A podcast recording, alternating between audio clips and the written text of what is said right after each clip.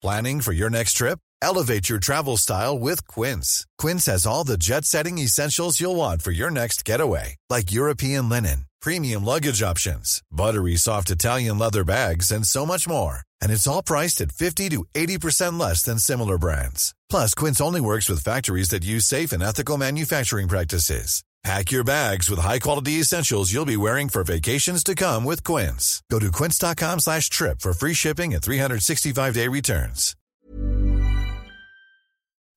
Las noticias. ¿Qué tal? ¿Cómo le va? Buenas tardes. Estás a punto de escuchar Yo soy Javier Alatorre. las noticias con Javier Alatorre. La vamos a pasar muy bien. Comenzamos.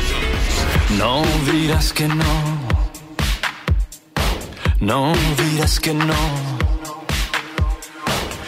Tu amante bandido, bandido. Corazón malherido. Seré tu amante cautivo, cautivo. Seré. Bueno, pues qué gusto saludarlo para, para, para iniciar la semana. Muy buenas tardes. Ahora sí, tardes, pero entrada la tarde. Yo lo saludo con mucho gusto cuando son las 5 de la tarde con un minuto, tiempo de Londres. Tiempo de Londres. Aquí estamos en, to- en toda la cobertura de eh, los eh, funerales. Ya le voy a contar todo lo que ha pasado en los últimos cinco días desde que falleció la reina, este, cómo se han organizado, qué es lo que sucede por acá en las calles de Londres, qué está sucediendo por allá en Escocia, en fin, muchos, muchos detalles que ya le voy a platicar. Antes déjeme saludar, como siempre, con muchísimo gusto a mis compañeros Anita Lomelí y Miguel Aquino. Anita, ¿cómo estás? Bien, Javier, qué gusto saludarte. Te hemos estado viendo en los distintos espacios informativos, en tu noticiario. La verdad, muy interesante todo lo que pasa por allá. Ya nos darás detalles, pero qué gusto saludarte. Sí, no sabes, hay, hay, hay mucho de todo, desde luego, pues eh, al, al, principio, el jueves, el viernes, pues la pena por, eh, por el fallecimiento de eh, Isabel II, pues imagínate, para, para muchas eh, generaciones fue toda una referencia. Evidentemente, la percepción de monarquía es absolutamente distinto a como lo imaginamos en, en México, que tenemos un sistema político diferente este, aquí para los súbditos de la realeza, ¿no? Que se oye hasta feo que se hace el súbdito de la realeza, bueno, pero así es, tienen una estimación a la reina enorme. No necesariamente es la misma para el nuevo rey, para Carlos III, pero la gran mayoría de los británicos están de acuerdo con eh, continuar con este, con este sistema, con una monarquía aunque tienen un primer ministro, tienen dos partidos, el Partido Conservador, el Partido Laboral, hay un grandes debates de carácter político, pero sí, la figura real es, eh, es importante entre, en, entre los, eh, los británicos. Ya, ya le contaré con un poquito más detalle. Miguel Aquino, ¿cómo te va? Hola Javier, ¿cómo estás? Me da mucho gusto saludarte. Por supuesto, un saludo hasta la otra parte del mundo. Anita, muy buenos días. Sí esperando, bueno, pues que todos tengamos un excelente, un excelente inicio de semana. Y bueno, pues escuchándote y siguiéndote, te das cuenta de repente cómo, pues esos ingleses, con toda esa majestuosidad y sobre todo con esa disciplina, pues increíble. Eh, comentábamos la semana pasada que dábamos a conocer de la muerte de la reina, de la llamada uh -huh. esta operación de Puente de Londres, de cómo uh -huh. fueron siguiendo paso a paso y casi casi de manera eh, cronometrada cada una de las, uh -huh. una de las actividades que tenían que seguir y pues vaya que te vas a aventar un funeral muy largo, no sé si ya te había tocado algo por el estilo, creo que ni el de Juan Pablo II, ¿verdad? Más largo que la cuaresma. Bueno, me, me, en, en, el tema de Juan Pablo II sí también eh, fue, fue muy, fueron muchísimos días, eh, en tanto se, se había anunciado desde luego su, su fallecimiento primero, cuando nos enteramos que estaba malito el Papa, pues nos fuimos rápidamente a Roma, estuvimos ahí varias semanas y el mundo estaba en, en, un hilo, desde luego, ante las noticias de que, de que no se recuperaba, después falleció, eh, que ya eh, cuando fue el fallecimiento de Juan Pablo II, ya les contaré ahí la, la anécdota porque se me echaron encima, no me decían, no, no es cierto, y yo claro que sí es cierto. Y, este, y, fui, eso es, es una de, de, las cuestiones que queda desde luego para, para nuestro oficio este periodístico. Me dieron por allá en, Roma, en Europa, algunos reconocimientos porque fuimos el, el, primer medio, el primer periodista en anunciar, en anunciar el fallecimiento y se armó una rebambaramba, que por qué, que no sé qué, ya sabes. Pero bueno, esas son otras historias que ya le, le contaré. Siempre es un poquito, desde luego un poquito pesado estas, estas coberturas, ¿no? Porque no tienes ni el horario de México ni el horario de, de Europa, ¿no? Yo al ratito, este, nada más ir a hacer por ahí algunas, algunas entrevistas y demás, y hay que dormir un poquito porque para esta cobertura hay que levantarse a las 2 de la mañana, hágase de cuenta que usted se levanta a las 2 de la mañana para iniciar las transmisiones a las cuatro y media de la mañana, pero, pues ya dejar muy avanzado todo, ¿no? La verdad es que qué bueno que estés organizado así, pero si bien recuerdas, la verdad es que nunca llega uno a esa anhelada siesta. Trabaja uno en el día del país en donde se encuentre y luego hay que trabajar el horario de México, que es la noche. Entonces, esa siesta anhelada nunca llega. Pero bueno. Ah, no, bueno, no sabes. Gonzalo, Gonzalo Oliveros te habla como si fueran así, este, las 10 de la mañana y tú, Gonzalo, es la una de la mañana. Déjame un tantito, en fin. Pero bueno, con muchísimo gusto, desde luego estamos en estas, eh, en estas coberturas. ¿Qué está pasando? Ah, eh, vamos a platicar así rápidamente. Hay un, hay un, funeral que efectivamente, como dice Miguel, está estrictamente eh, estudiado, cronometrado, ensayado desde hace ya este, muchísimo tiempo, incluso con disposiciones de los monarcas, ¿no? Hay quienes dicen, yo quiero en mi funeral así, mi funeral así, y eso es una situación de la que también deberíamos de aprender todos, ¿no? De tomar las medidas, las debidas, este, pues las medidas pertinentes, de decir, bueno, pues yo quiero esta misa en esta capillita y aquí está para esto, y yo quiero así y así y así, para que luego no nos agarren las prisas y las sorpresas. Cuando fallece un familiar, no sabes el, el abuso, el dineral y el medio de la pena, pues las funerarias a veces son unas malvadas, ya ves, ¿te acuerdas con el COVID? Que cobraban unas cantidades impresionantes. Este fue una cosa muy difícil. Yo sé, me estoy desviando un poquito, yo sé que es un tema em, difícil de tratar incluso con la familia, pero no estaría de más, ¿eh? No estaría de más, y a ver si lo eh, eh, recuperamos a lo largo de la semana, Anita Miguel, de ver cuánto cuestan los servicios funerarios y qué podemos hacer para que esto no sorprenda a la familia y no te agarren entre, entre primera y segunda. Estos temas no nos gustan hablarlos, pero es un poco como el testamento también, es un poco como este, poner un poquito de orden al caos, porque siempre habrá algún abusivo, que si la funeraria, que si el de la carroza, que si el de no sé qué, o si tienen los, yo no sé si, si existen todavía los veratorios públicos, los del ISTE, ¿te acuerdas? Pero pues el ISTE está, bueno, quebrado lo que le sigue, entonces pues ya no sé si siguen funcionando o no.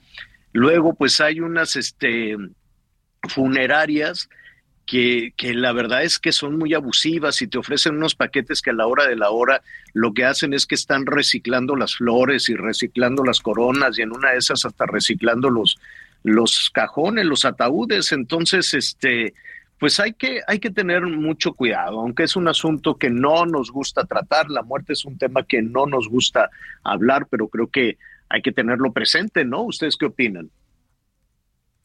La verdad es que sí son temas delicados. Este, luego a mis hijos antes más chiquitos no les gustaba saber ni cuántos años cumplía porque decían, no es que ya te vas a hacer viejita. Pero sí, eh, tan importante hablar de la vida como, como de la muerte.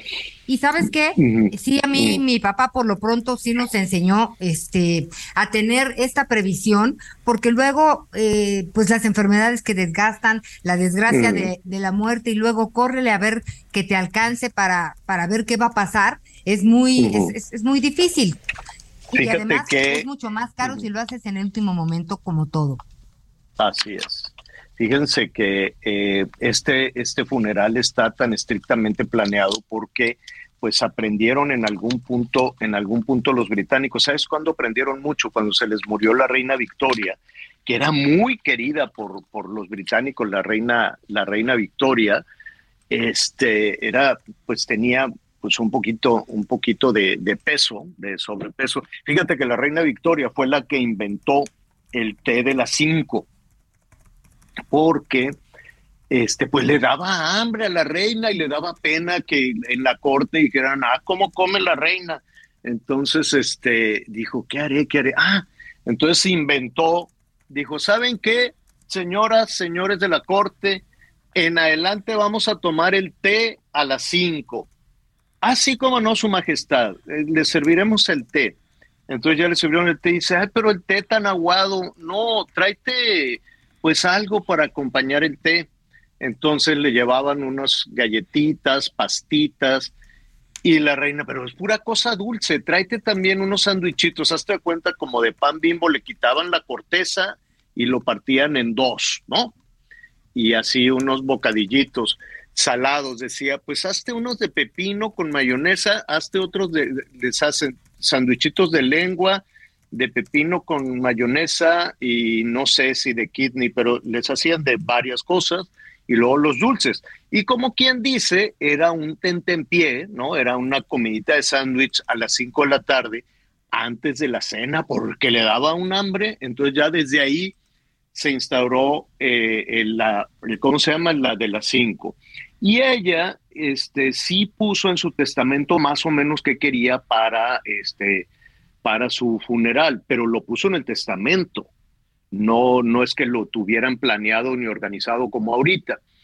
La reina Victoria se murió en 1901 y fue, lo va a sacar allí en la noche, este, no sé si hoy, tal vez mañana, no se lo pierda. Este, fue un caos, Anita Miguel, verdadero caos, porque la reina Victoria también gobernó durante, digo, fue soberana, fue monarca durante muchísimos años, por lo menos 60, por lo menos 60 años, eh, 60 y tantos, tal vez 61, 62 años. Y durante seis décadas, pues había gente que entró a la corte y se murió hoy, ¿no? Ella seguía eh, de soberana y a nadie se le ocurrió planear el funeral hasta que se murió y se murió en una isla fuera de Londres, o sea, y en ese momento dijeron, ¿y ahora qué hacemos? Pues no, que tú, que quién es el encargado de los funerales, no, pues yo no, pues tú tampoco. Nadie sabía qué hacer, fue aquello un verdadero caos. Este, llegaron los, los, los parientes, los sobrinos, los herederos. Este, Jorge, no, Jorge VI era el papá de, de esta, ¿cómo se llama? De, de Isabel, pero el príncipe heredero se enfermó de un ataque de los nervios, este, todo estaba muy mal. No, pues que se nos enfermó el príncipe, este, y todos a la rebatinga de que no, pues yo entonces quiero ser el sucesor. En fin, abren el testamento y entonces dice la reina Victoria, a mí se me antoja que para mi funeral nada de estar de negro, porque ella se vistió de negro durante 40 años le guardó luto a su marido durante 40 años, imagínate. Entonces dijo ya, para mi, este, para mi funeral, nadie de negro, todos de blanco, de amarillo, dice quiero que sea muy vistoso. Y además pidió que el carruaje fúnebre donde iba a, pasar su, sus restos, este, que fuera jalado por unos ponis. Y pidió ponis blancos, imagínate. Entonces, pues estaban, estaban todos vueltos locos. Total que le consiguieron unos caballos, ya llegó de esta isla a Londres y pues ya iba a empezar la, procesión cuando los caballos desbocados, ¿por qué no? Se les cae el, ataúd cuando iban después subiendo la, escalera. Entonces dijeron, bueno, pues que sea eh, jalado por unos, este, elementos de la, de la Armada y así se quedó esa tradición, ¿no? De que la, la digamos que el, vehículo en el que ponen los cañones, le quitan los cañones y ahí ponen el ataúd y son elementos armados los, que la, los que van arrastrando el, el ataúd. En fin, aquello fue una cosa de caos y desde ahí, desde ese momento dijeron, no nos vuelve a pasar ahora sí nos vamos a organizar, todo lo tenemos que hacer este, correctamente, porque pues esto no puede ser, ¿no? Entonces imagínate que se les cayera la soberana. Bueno, no sabes todo el escándalo y pasó un poquito también a la historia, pues como uno de los de los momentos más, este, ¿cómo te diré?, más complicados en los funerales. Aquí está todo todo listo. Hay quienes dicen que es, pues, eh, tal vez demasiado, tal vez demasiado tiempo, pero, em, pues mira. La reina falleció el jueves, hace cinco días, si no me equivoco jueves, viernes, sábado, domingo, lunes, sí. Hace cinco días y, y van más o menos en, en, el, eh, en el tiempo que ellos tenían este, programado. Eh, tal vez si hubiese eh, fallecido en Londres hubiese sido un poquito menos el tiempo, pero como falleció en Balmoral o en este castillo, que además este castillo es de ella, es de, es de, seguramente ahí va a estar anotado en la herencia que eso va a ser una sacapela, Anita Miguel. Yo, es muy de muy mal gusto, todavía, todavía falta la, procesión y los funerales, pero ya está el tema de conversación en, en todo esto, sobre todo por la presencia de Megan y por la presencia de Camila, que ya Camila todavía ni se lee el testamento y dijo, yo me voy a quedar con los caballos porque la reina tiene, tiene o tenía pues, una, cuadra de caballos de carreras hermosísimos, una cosa impresionante que ganan premios y premios. Nada más de premios, la reina recibió poco más de 8 millones de dólares, que esa es una, ya, es una, ya, ya lo quisiera uno para irse de viaje, ¿no? 8 millones de dólares. Entonces, rápidamente Camila dijo, yo me voy a quedar con los caballos, Camila la reina consorte. Eh, y los perritos de la reina, pues ya no los queremos. Uf, no sabes el escándalo que se armó porque la, reina tenía como seis gorkis, chaparritos, muy simpáticos, muy famosos. Y dijeron, este, pues no, ya, ya no queremos a los gorkis, se los llevaron. Este, dice, porque nosotros tenemos unos este, Jack Russell tenemos dos perritos, entonces, este, pues no. Y pues se ha armado ya toda una, toda una discusión entre que si todavía no se lee el testamento, ¿por qué Camila está tomando esas decisiones? Pero bueno, Camila es la reina consorte y pues ella puede ya decidir muchísimas cosas. Entonces, entre que sí que no, pues hay un, hay toda una discusión sobre sobre el tema del testamento. Y los perritos, no sabes aquí cómo caló, ¿eh? Entre, entre la ciudadanía, entre la gente del pueblo, dijo, no, pues que me los den a mí, si, si la Camila no los quiere y que no sé cuánto. Este, pues total, que el que levantó la mano fue este, el príncipe Andrés, que cayó en desgracia por juntarse con estos de Hollywood que andaban en malos pasos de abusos y cosas por el estilo, y entonces la popularidad de, el príncipe Andrés bajó muchísimo, muchísimo. Este, dicen que no va a estar en el testamento, veto a saber. Pero este Andrés dijo, pues yo me quedo con los perritos, junto con su ex esposa, está divorciado de la Sara. Todos los hijos de la reina se divorciaron, todos no salieron buenos para matrimonio, ninguno, puro escandalera. Entonces, este, ¿Qué pasó? Ah, pues que, la Sara dijo, pues yo también, yo me quedo con algunos de los perritos. Y dije, todo el mundo decía, pues ni que batallaran tanto, pues, ¿no? Mucha gente dijo, pues yo, yo me los quedo, pero no, se quedaron ahí en la, en la realeza. Camila y Carlos III dijeron, pues eran los perritos de Momo, como dice Carlos III, Momo, eh, pero pues yo tengo los míos, adiós. Entonces se fueron los perritos y eso no cayó tan bien. Y a Andrés, que es el hijo menor de, la reina, el príncipe, este, que ha estado en problemas legales y discusiones y acusaciones de abuso, una cosa muy fea. Este, cuando hoy por la mañana estaba en los funerales de Escocia, que ahí es en donde ahorita le están haciendo pues las misas y los novenarios y todo esto, este, lo abuchearon, salió de, la, de la catedral de Gills y este y por qué no la gente le empezó a, a buchear. Entonces no te creas, el, el, aplausómetro es severo, es fuerte, sobre todo con una discusión como, digo, con una imagen tan grande como la de Isabel II. Eh, eh, aquí yo me sigo platicando, pero díganme, no, no quiero, ¿cómo se llama? No quiero hacerle como Anita y Miguel que luego no hacen punto y aparte y no me dejan entrar. No, no, no, pues tú eres el que tiene la película completa. Nosotros estamos muy atentos con esta, con esta ah, cátedra de historia de la realeza.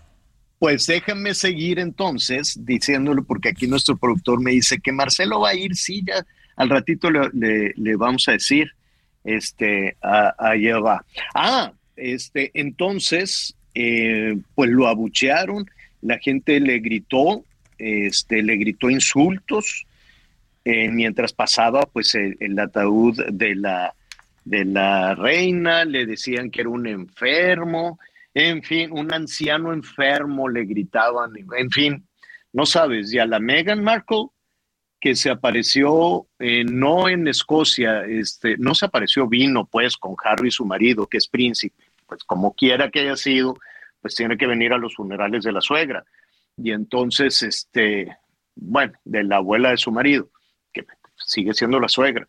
Entonces, eh, no, pues en redes aquí en Inglaterra le fue súper mal. Este, porque se acuerdan que uno de los momentos en los que bajó muchísimo la popularidad de la reina fue cuando Meghan y Harry primero decidieron que, que no querían formar parte de la realeza, Dios que te vaya bien, toma tu dinero, yo me voy a Los Ángeles a vivir con los artistas y cosas por el estilo. Bueno, pues se fueron y entonces les hizo una entrevista Oprah. Y, y entonces, ¿por qué no? Se descosieron. Yo no sé si realmente la Meghan Marco sufriría tanto como, ay, no puedo vivir en un palacio, ni puedo cumplir con todos los duties, ni, no. Tú, Anita, te mortificaría mucho vivir en un palacio. Digo, pues yo sé que las reglas deben de ser lo más estrictas, así de no suban los cosas a la mesa y cosas por el estilo, pero este, pues ¿te, agobiaría mucho ser, ser la nuera de la reina? No, mira, ahora que veo, este, pues que de repente trabajo en Palacio Nacional, pues digo, pues se vive muy bonito. O sea, la mera verdad es que se adaptaría uno fácil. ¿No? Yo bueno, vivir en un palacio tiene sus asegúnes, ¿no? Porque imagínate, es una cosa, este, uno quiere vivir en una casa, no en un museo, ¿no? Ahora, tienen, tienen acondicionado ahí en Buckingham. Imagínate, de, de mantenimiento, de sueldo y mantenimiento se les van más o menos al año como 34 millones de dólares. Los contribuyentes le dan a la Casa Real 100 millones de dólares around, más o menos, para, este, para la reina. Y de esos, 34 se van en reparaciones y mantenimientos de Buckingham y de otros palacios. Las reparaciones de donde se murió, del palacio de, de Balmoral en Escocia, esas ya, ya corren por cuenta de, de la reina. Ella tiene que pagar todo eso porque esa es una propiedad privada, es una propiedad de ella. Ella es la dueña de eso. Ella tenía sus, este, tenía sus negocios. Hubo también muchísimos escándalos de paraísos fiscales y cosas por el estilo. Pero ella tenía el negocio de los caballos, tenía unos terrenitos, unos terrenos muy buenos, unas fincas muy buenas, otra casa por acá en Londres, otra casa de, de, de ella, una propiedad ahí que compró. Este, sí, sí tiene, sí tiene más o menos su. Yo creo que lo de lo de Megan, lo que más pesó fue lo que, pues, ella argumenta de por parte de, de, la reina Isabel II en cuanto a la a la discriminación, ¿no? Ella acusó a la familia real. Sí, dijo que era una racista. Exacto. Este, entonces, pues bueno, como todos, la reina Isabel II, un personaje de claroscuros. Este, Ahora, no la debe haber pasado, no la debe haber pasado, para decir eso, igual y no la pasó bien, ¿no? Igual y efectivamente la, la, maltrataban. Acuérdense que la mamá de Megan es este afroamericana. La mamá es afroamericana, el papá es güero, vive acá en Ensenada, el papá vive en, en, Baja California. Creo que tiene un bar o algo así. No, no, no sé. Muy, muy hippie, muy desbalagado la mamá es afroamericana, entonces la reina así como que alzó la ceja y eso se lo criticaron como no tienes idea. Pero si apenas estoy saludando, señor productor, ya, nos pusieron la guitarrita. Y ya se echó media hora, señor. Vamos a una pausa y regresamos. Bueno, la pausa, pues. Yo seré un hombre por ti. Conéctate con Javier a través de Twitter, arroba javier-alatón. Sigue con nosotros. Volvemos con más noticias. Antes que los demás. Todavía hay más información. Continuamos.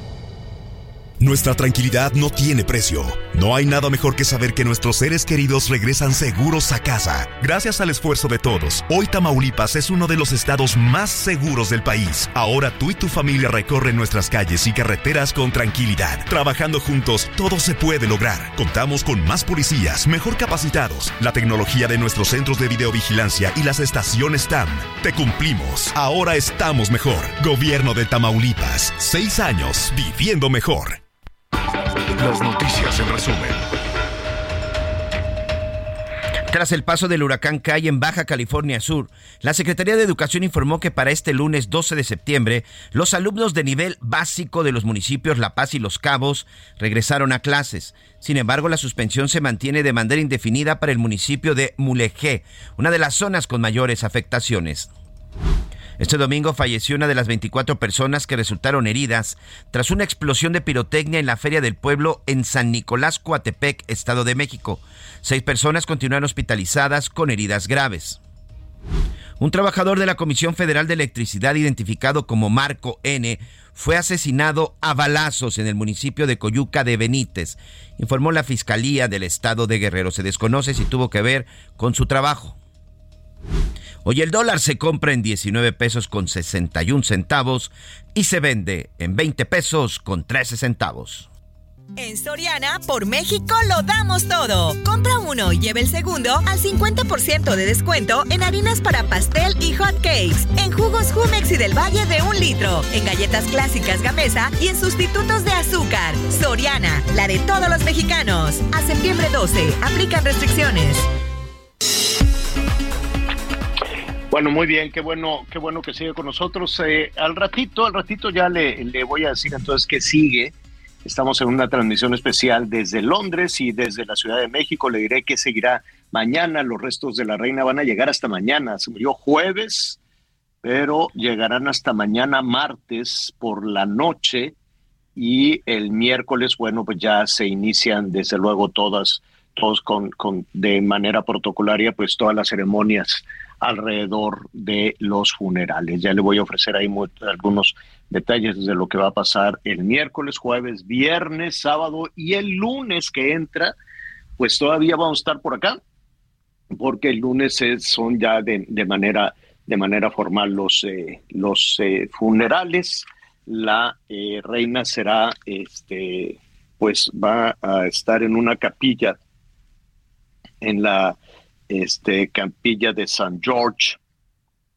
Ahí descansará, pero ya, ya le contaré con, con, mayor detalle. Vamos, información de nuestro país que nos preocupa, nos ha preocupado muchísimo desde la semana pasada.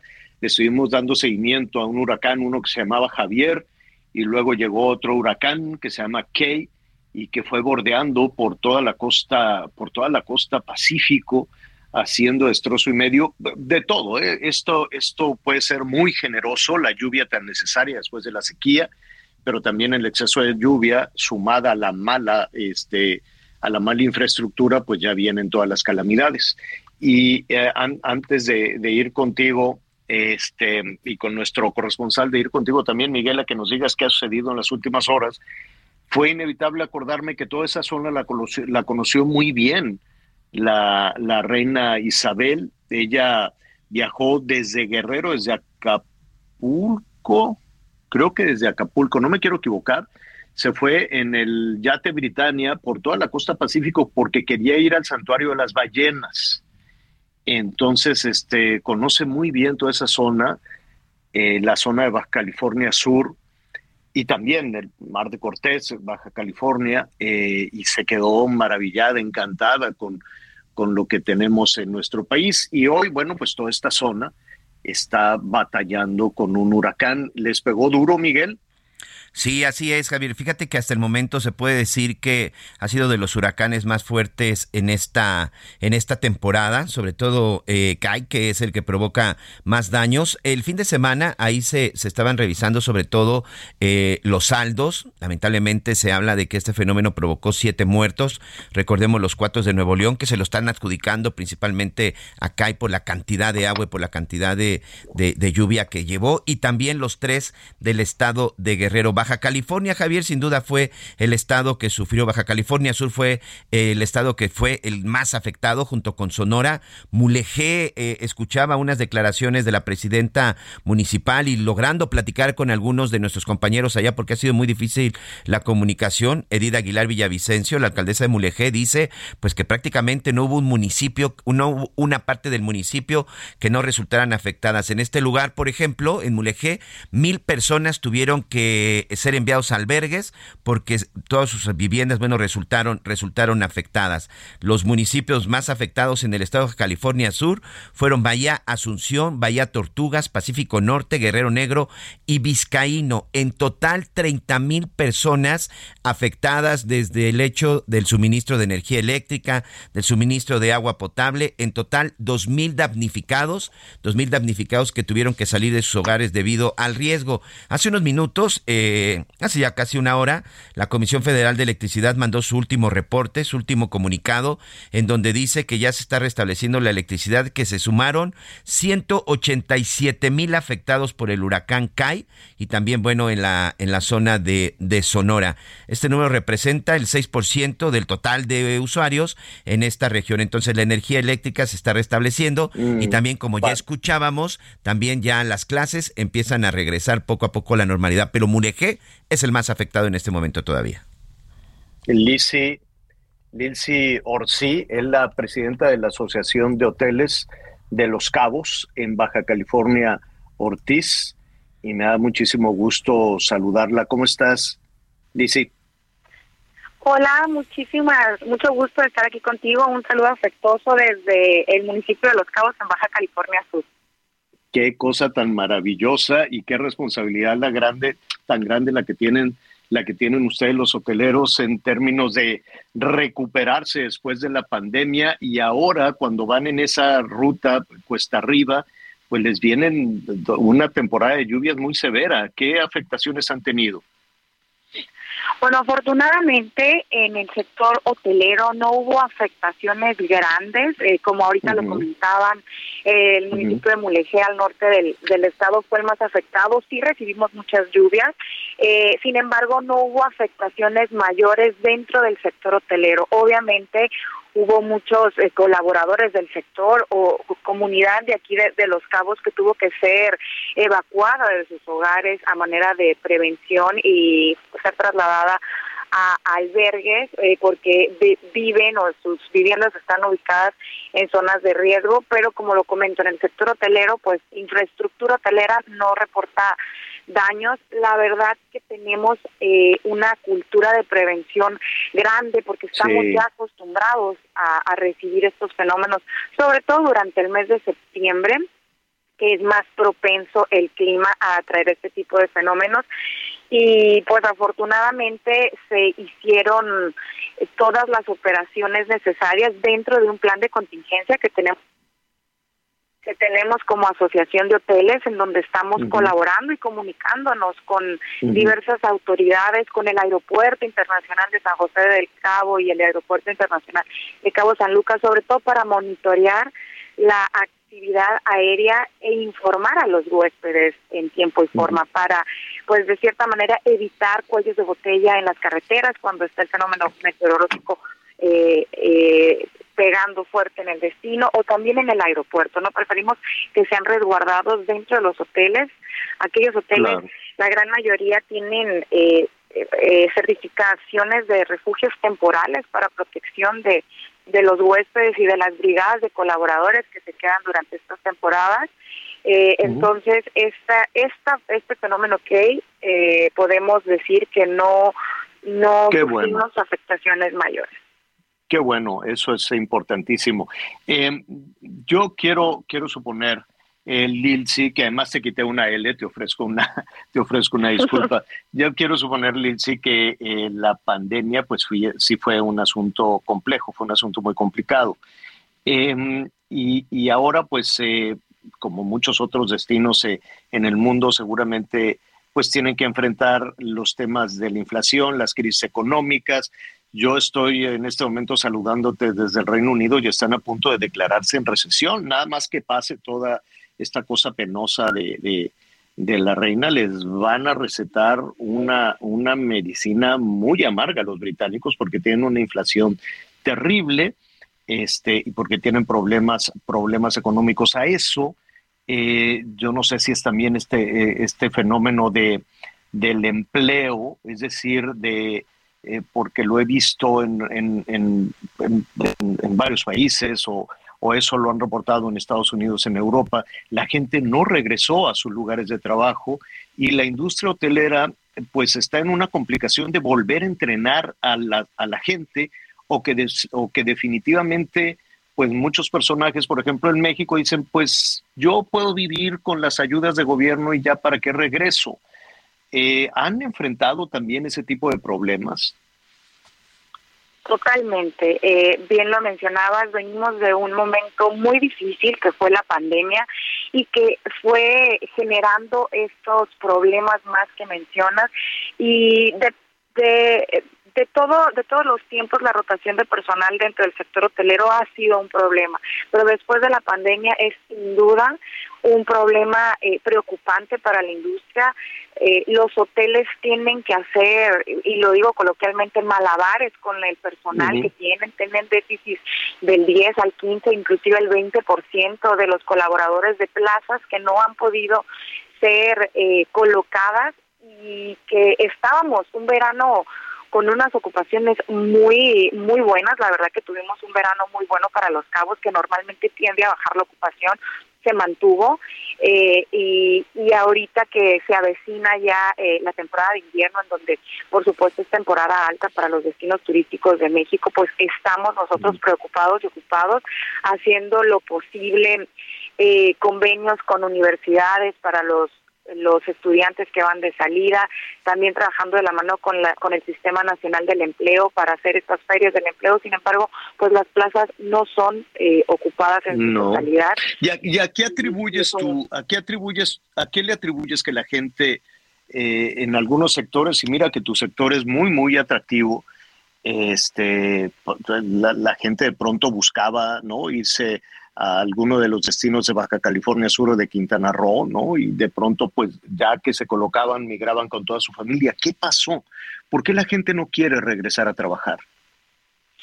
Bueno, muchos de ellos se fueron, otro, se fueron del destino porque como tú bien lo mencionabas, venían a buscar un trabajo en la pandemia, eh, quizás regresaron a sus lugares de origen. Hay también mucha competencia dentro del mercado. En Los Cabos estamos abriendo muchos hoteles y lamentablemente eh, ofrecen no sé, quizá un eh, por por muy poco más del sueldo se van, entonces está esta rotación cíclica, está también un trabajo en construcción y obra que es impresionante, entonces son trabajos temporales que quizá eh, los vean más convenientes, por así decirlo, en cuestión de horario. Eh, y sin duda alguna, pues está los apoyos económicos que da el gobierno que dicen, pues bueno, yo creo que con esto me alcanza y no tengo eh, más perdón, y no tengo más necesidad de, ir a buscar un trabajo formal, ¿no? Hay que mencionar que pues la hotelería es un trabajo demandante, muy bien remunerado, eh, somos buscados, mucha gente llega aquí a los a los cabos buscando este empleo, pero sí es un trabajo demandante y, y hace que sobre todo nos hemos topado con las nuevas generaciones que no logran enganchar con la responsabilidad de, de un puesto dentro del sector hotelero. Pues es un asunto que hay que poner sobre la mesa entre todos en diferentes sectores, pero por lo pronto, Lil, sí que bueno que, esta temporada de, lluvias pues eh, todavía no termina, pero no ha tenido ninguna afectación. Al contrario, yo como norteño siempre digo que es una bendición que nos llegue agua, que nos llegue agua, sobre todo después de la sequía. Yo sé que es otra industria, es otro campo, pero los trabajadores de, del campo, los productores de berries y de tantos otros productos por allá en Baja California deben de estar muy contentos, ya hacia el norte, pues más todavía, ¿no? Hacia el Valle de Mexicali, que llegue el agua y que llegue así de generosa es importantísimo. Felicidades y estaremos, si nos permites, en contacto con ustedes para ver cómo pinta la temporada de invierno, ¿no? El fin de año, reservaciones, los, eh, todas las opciones que pueda haber, ¿no? Claro que sí, un placer de verdad y, y cuando quieran yo feliz de brindarles información de este bello destino de los Cabos. Gracias, Lilsi, te agradezco muchísimo. Un abrazo a todos por tu conducto. Gracias, hasta luego. Hasta luego. Bueno, pues eh, ahí está. Qué bonito, qué bonito en Los Cabos. No he tenido mucha oportunidad de, de, estar por, por allá. Este fui en algún con algún tema de huracanes. Siempre voy a los destinos, pero en huracán. Sí. ya te voy a llevar a Acapulco y a Los Cabos. Sí, hay que ir. Y, y este y más arribita Ensenada dicen que este que es delicioso que comes no que come yo he comido tan mal por estas tierras que no quieren saber ¿Qué Fish and chips. bueno pues es que como ya no hay horario Fish and chips todavía no, no he podido comer porque pues no, no, he tenido mucho tiempo. Anda uno, córrele para acá, córrele para allá. Entonces te paras en cualquier negocito y ay, qué mal, qué, qué, qué, qué malo está. Pero les voy a llevar aquí la tradición. Este es el, el, el pie de riñón. Si quieren, les llevo una rebanadita, el kidney pie. Kidney pie. Comen kidney pie. Pues no lo he probado, no le he querido entrar. Es un pie relleno de como de riñón guisado. Qué horror. Entonces. No nos traigas nada. Oye, Javier, ¿te acuerdas cuando fuimos a cubrir la boda de Lady, no, de quién? De del príncipe este, ahora que es el eh, príncipe de Gales, sí, William. Eh, William y Kate. Me acuerdo que pues por los cambios de horarios, ahí corríamos porque cerraban. Y entonces dice Javier, los espero aquí en un restaurancito. Este, Y pues ahí llegamos, ¿no? Todos los compañeros, los, camarógrafos, todos. Y de repente había unas cosas en la mesa y pues empezamos a agarrar. Y cuando dice Javier, oiga, ¿nos podría traer otra orden? ¿Te acuerdas que dijeron, no, ya cerraron? Eso es todo lo que hay para comer. Eh, era, era así como unos pedacitos de algo. Unas albondiguitas. Unas albondiguitas, y era una mini pizzita para todos. Nos, siempre se queda uno con hambre. Lo bueno es que regreso a México con varios kilos menos, por lo menos. Bueno, vamos contigo, Miguel. Hay más información. Así es, Javier. Eh, comentábamos también en, el, en, los avances y en el corte que, pues después de un largo proceso legal, después de un largo pleito en juzgados, Miguel Ángel Félix Gallardo, el ex líder del cártel de Guadalajara, fundador del cártel de Guadalajara, este narcotraficante nacido en Culiacán, Sinaloa, hace 76 años, pues se va a su casa, Javier. Se va a su casa. Finalmente ya un juez, ya las autoridades federales le han otorgado la prisión domiciliaria al llamado jefe de jefes, este personaje que sin duda la historia del narcotráfico en México eh, hubiera sido diferente o no con, con el nacimiento y sobre todo con la incursión de Miguel Ángel Félix Gallardo, un personaje que para los Estados Unidos es junto con Rafael Caro Quintero el responsable del homicidio, el responsable del secuestro, tortura y asesinato de la gente de la DEA, Enrique Kiki Camarena, y precisamente los últimos años que le restan en prisión sería por una condena que recibió en el 2017 por el homicidio de Enrique Kiki Camarena. Este agente de la DEA que pues también, bueno, pues como sabemos, las autoridades han buscado, han buscado que Rafael Caro Quintero llegue hasta allá. Pero bueno, por lo pronto, Miguel Ángel Félix Gallardo, el ex del cártel de Guadalajara, pues eh, saldrá del penal de Puente Grande, Jalisco. Todavía no tenemos la información si ya salió o está por salir, pero es un hecho de que este hombre saldrá enfermo,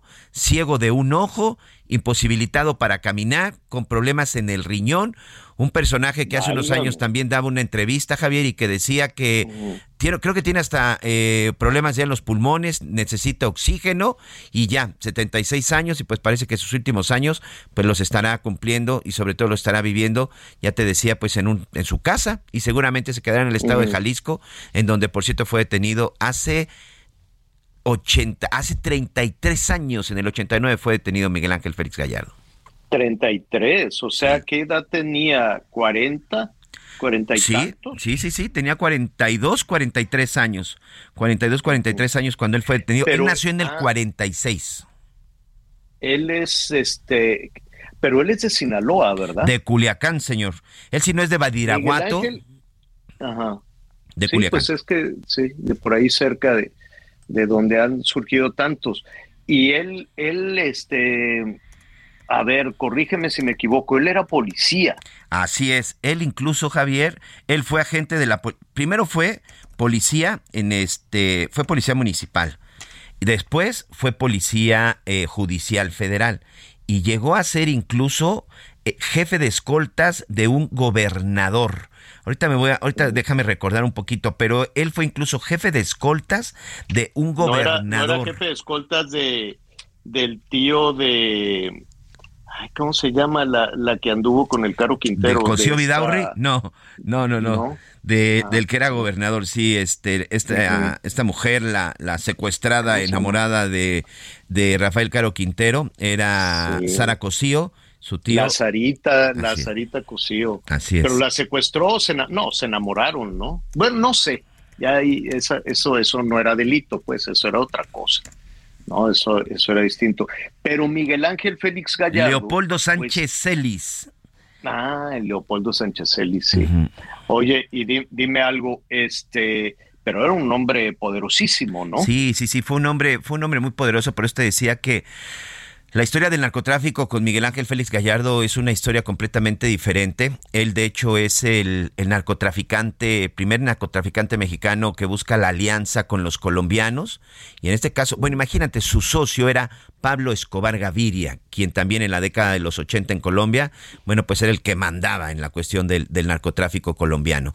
Esa fusión entre Miguel Ángel Félix Gallardo y Pablo Escobar, pues hicieron que el narcotráfico en la década de los 80 y fue cuando llegó la mayor cantidad de cocaína a la Unión a la Unión Americana. Miguel Ángel Félix Gallardo tenía tuvo siempre un sueño, por llamarlo de alguna manera, este Javier Anita, amigos, que era ser una confederación de narcos en México, es decir, que todos los cárteles que en ese momento estaban operando, desde el cártel de Oaxaca, desde el cártel que había nacido, este, los que operaban en Tijuana, que eran sus sobrinos, los Arellano Félix, el que operaba en Tamaulipas, el que operaba en Monterrey, es decir, todos los grupos de narcotraficantes que existían en esa época, su intención era unirlos y así lo estaba haciendo y sí lo estaba logrando. En ese entonces empezaba el Güero Palma junto con Joaquín El Chapo Guzmán a operar en Sinaloa, después de que Pedro Avilés este, de Sinaloa les había dejado ya el control después de que murió. Estaban ya figuras como Rafael Caro Quintero, Ernesto Fonseca Mm. Carrillo, Amado Carrillo Fuentes, el Señor de los Cielos. ¿Y el Chapo? El Chapo estaba ya con el Güero Palma operando en el estado de Sinaloa. Todos ellos en algún momento fueron socios, fueron aliados de Miguel Ángel Félix Gallardo, asumieron, eh, le permitieron el liderato y le permitieron la organización, pero el gran error que fue eh, que cometieron con lo de la gente de la DEA Enrique Kiki Camarena y tras la detención de Miguel Ángel Félix Gallardo, se rompió esa alianza, se rompió esa pacificación porque es una de las épocas en donde no había la violencia como la que estamos viviendo y el Chapo Guzmán, que es ahí donde surge la figura de Joaquín Chapo Guzmán ya muy fuerte en el 89, es cuando empieza la famosa guerra en contra del cártel de los Arellano Félix y es cuando ya se dan todos los episodios trágicos y todos los episodios sangrientos en nuestro país. Pero si Miguel Ángel Félix Gallardo no hubiera sido detenido en 1989, quién sabe qué hubiera pasado con el negocio del narcotráfico y sobre todo con la violencia en nuestro país, señor. Pues ahí está Miguel Ángel Félix Gallardo, se va a su casa, ahí va a cumplir la, la prisión, pero mira, el crimen no paga, ve cómo salió de la cárcel 30 años después, sale ciego, sale este, pues muy, muy de- deteriorado, ¿no? Sí. Sí, muy afectado, sale ciego, no puede caminar, tiene que usar el oxígeno crimen todo el no tiempo. paga. Así es, señor. ¿Eh? No hay más. ¿eh? La cárcel o la muerte, no hay más. Ahí para que no nos dejemos con el canto de la sirena. No paga. Ya le estaremos platicando ahí más. Ahorita, después de una pausa, me dices, eran el Chapo era es, es mucho más joven, ¿no? Sí, ¿O mucho no? más joven. Este, bueno, joven relativamente, eh, aproximadamente unos 10 años. Eran inicios, Ah. inicios de Joaquín el Yo Chapo. creí que unos 20. No, no, no. ¿verdad? No, no, no. Ah, No, no era ok. tan, no es tan joven el Chapo Guzmán. Chapo Guzmán ¿Qué ya está por arriba de los qué edad 60. tiene el Chapo? 60. Vamos a hacer una pausa y volvemos inmediatamente. No importa que el sol se muera, yo siempre estaré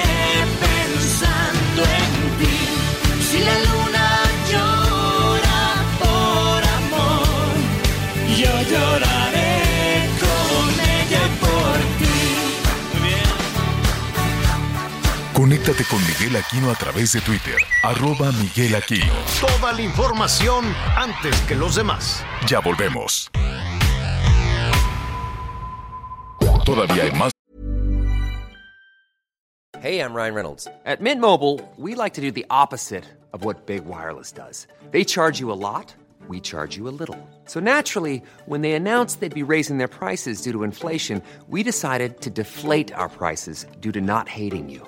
That's right. We're cutting the price of Mint Unlimited from $30 a month to just $15 a month. Give it a try at mintmobile.com slash switch. $45 upfront for three months plus taxes and fees. Promo rate for new customers for limited time. Unlimited more than 40 gigabytes per month. Slows. Full terms at mintmobile.com. información. Continuamos.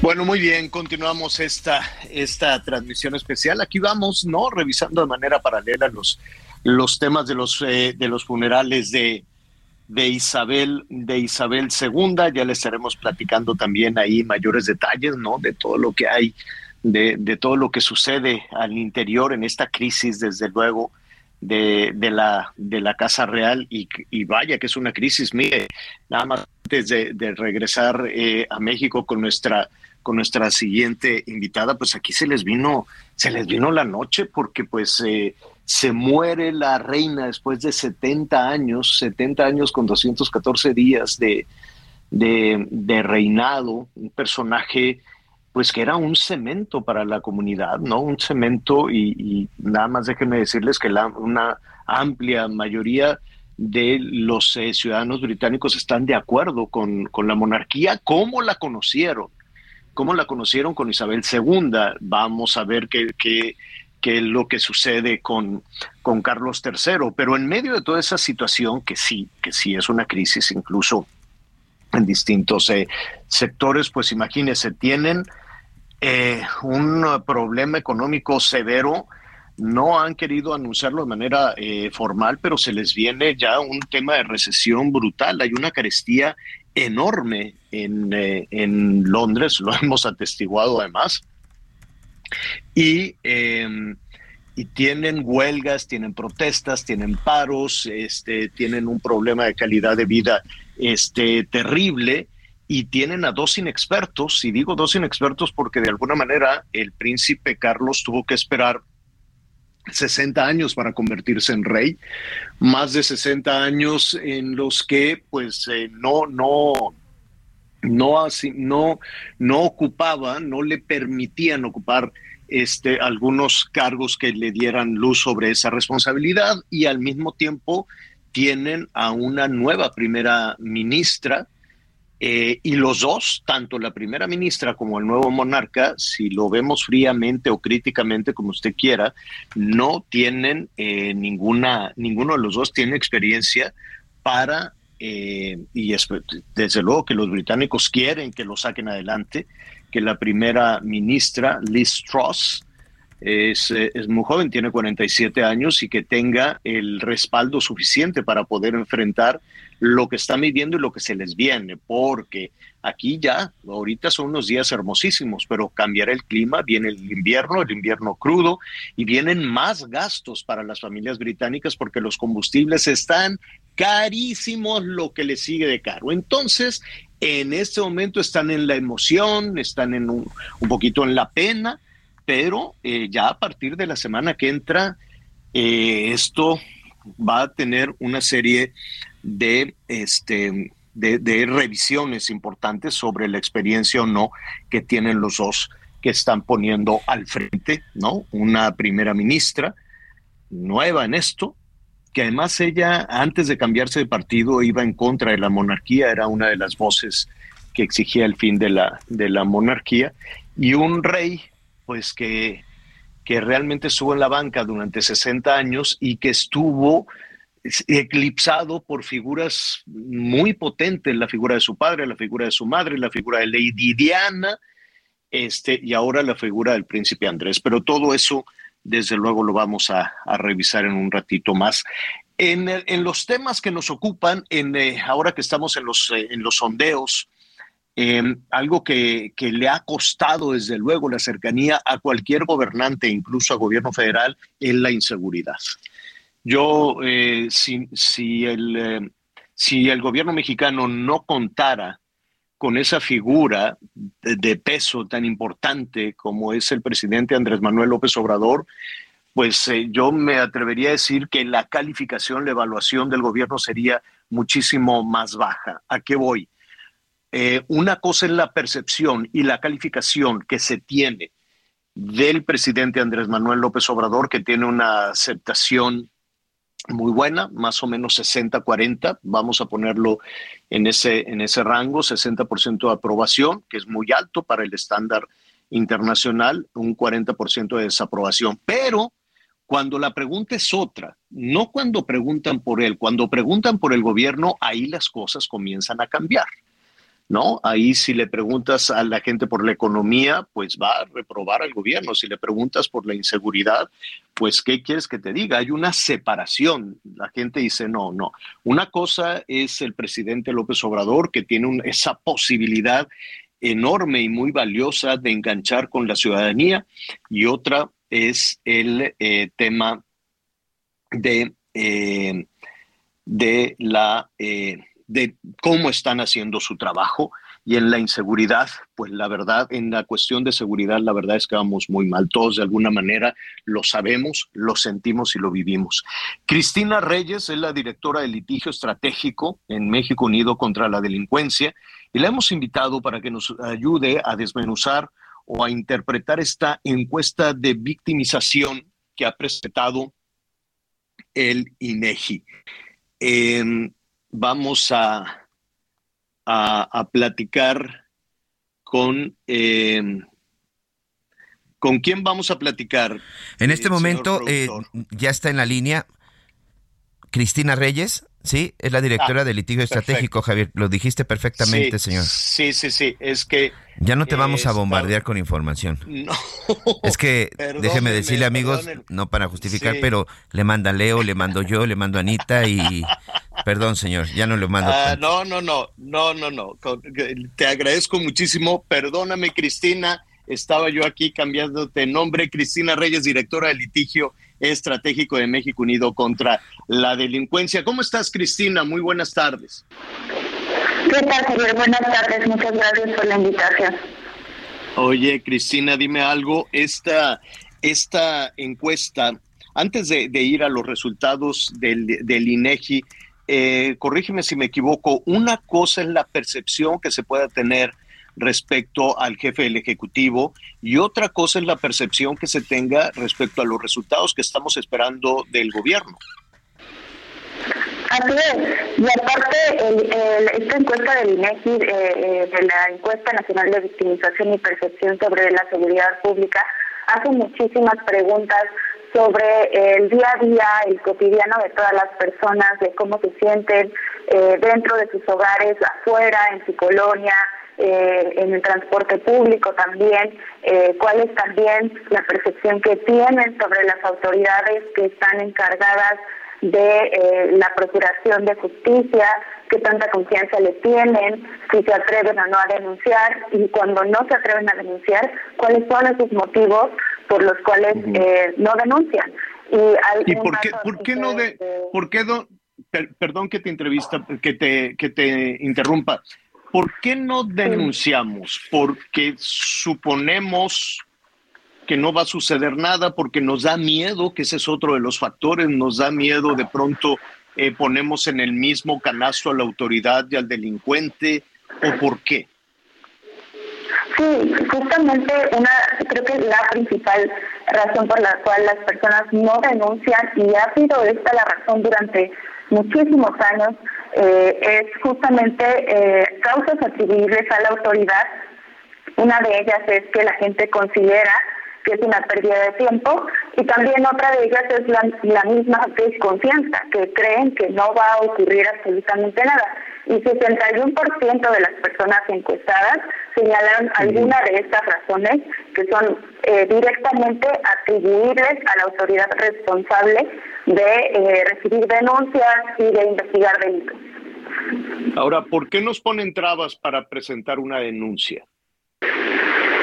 Bueno, normalmente eh, son eh, causas que tienen que ver con la revictimización de las personas, eh, por ejemplo, en los casos que están relacionados con delitos contra las mujeres, por lo general son las autoridades quienes también responsabilizan todavía a las mujeres por los delitos que, que les ocurren. También los tiempos de espera son larguísimos, el, el, personal que está encargado de recibir las denuncias tampoco está capacitado para eh, pues atender a la población en general y eh, le piden muchísimos eh, trabas a estos trámites, les piden ratificaciones a las denuncias, lo cual eh, pues tendría que ser algo pues expedito, algo que también sea empático y sensible hacia la sociedad, pues se supone que son personas que pues acaban de ser víctimas de un delito, ¿no?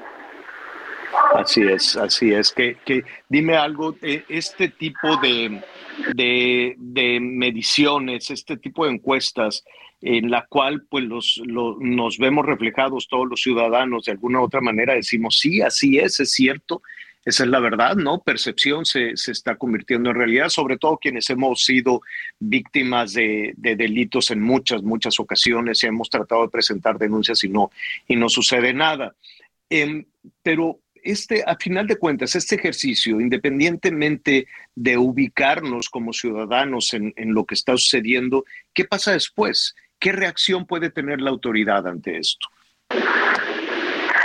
Eh, la autoridad también eh, no, no tiene mucha eficiencia, de hecho eh, tenemos otra cifra muy alarmante que es que el 93% de los delitos que se cometieron no fueron denunciados, pero también más del 90% de estos eh, delitos que sí se denuncian tampoco se investigan, ¿no? Y por lo tanto se, se sancionan.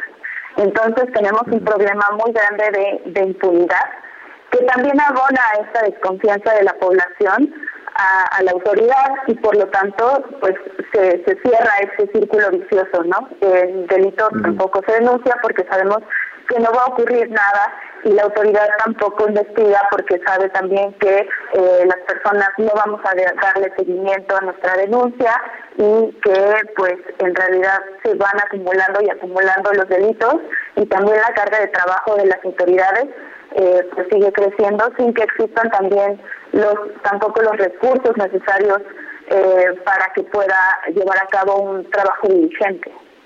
Eh, finalmente, yo te quiero preguntar por qué es tan contrastante lo que pueda decir los distintos niveles, los distintos niveles de gobierno, ¿no? Escuchamos en, muchas ocasiones a la secretaria de Seguridad Ciudadana ofreciendo unas cifras, eh, presentando por alguna razón unos números que, digo, las cifras se pueden leer y se pueden acomodar de, distintas formas, de distintas maneras, pero estos dos Méxicos, ayer escuchábamos también que ya se estaba domando eh, la, inseguridad, estos, estos dos Méxicos, estos anuncios que se hacen, desde la Secretaría de Seguridad o que hacen los gobernadores o que hacen los gobiernos, el gobierno federal, realmente abonan en la percepción de la gente? Eh, creo que también hay que entender que las cifras que dan tanto eh, la Secretaría de Seguridad y Percepción Ciudadana como los gobernadores se basan en el número de carpetas de investigación que tienen abiertas, es decir, eh, los delitos que sí se reportan.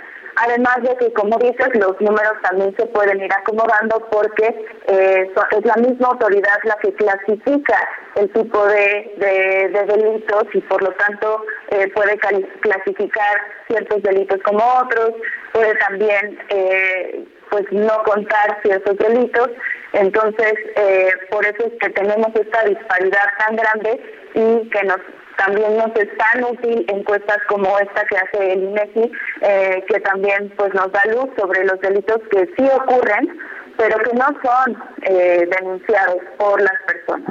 Eh, pues, a nivel nacional se estima que tenemos 22.1 millones de víctimas eh, mayores de 18 años, eh, lo cual representa una tasa de 24.207 víctimas por cada 100.000 habitantes. O sea, esos, son números bastante eh, escandalosos y cifras estadísticamente superiores a las estimadas en 2020, lo cual pues también es muy alarmante y, creo que eh, también algo que eh, pues las autoridades no han querido ver es justamente a las víctimas.